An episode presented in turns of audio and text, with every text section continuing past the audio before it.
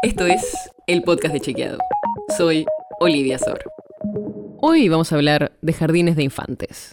Porque estuvimos siguiendo al gobernador de Córdoba, a Juan Scheretti, que ya dijo que quiere ser candidato a presidente en las elecciones de este año, y escuchamos que habló sobre este tema. Escucha lo que dijo. No hay otra provincia que tenga la cantidad de jardines de tres años que tiene Córdoba. Pero fuimos a chequear con los datos y esto es falso.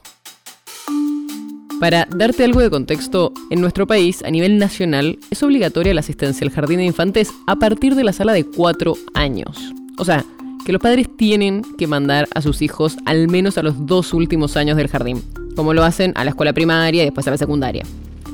Pero la sala de 3 años no tiene asistencia obligatoria, por lo que los padres pueden elegir si mandan a sus hijos o no. Y como no es obligatoria la sala de 3 años, el Estado no tiene la obligación de dar oferta a todos los niños de esa edad.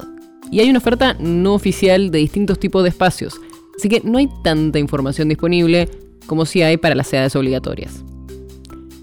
Pero en Córdoba, hace unos años se aprobó una ley provincial en la que sí se estableció la obligatoriedad para el Estado provincial de ofrecer el ingreso a sala de tres años. Igual, la decisión de enviar a los niños sigue siendo optativa para los padres. Y ahora sí, pasemos a los datos.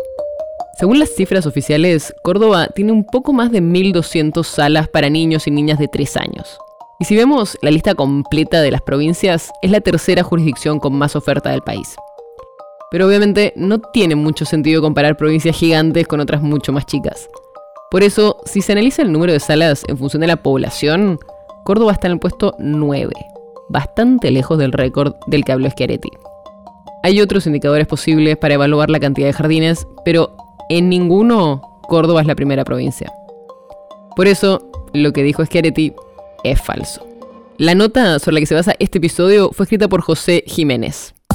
Si quieres saber más sobre esto y otros temas, entra a chequeado.com o seguinos en las redes. El podcast de Chequeado es un espacio en el que de lunes a viernes te contamos qué de lo que escuchaste o circuló es verdadero o falso. Te traemos datos para que puedas entender mejor las noticias. Si tienes una idea, algún tema del que te gustaría que hablemos en un próximo episodio, escribinos a podcast.chequeado.com. Y si te gustó este episodio, seguinos en Spotify o en tu app de podcast favorita y recomendanos a tus amigos.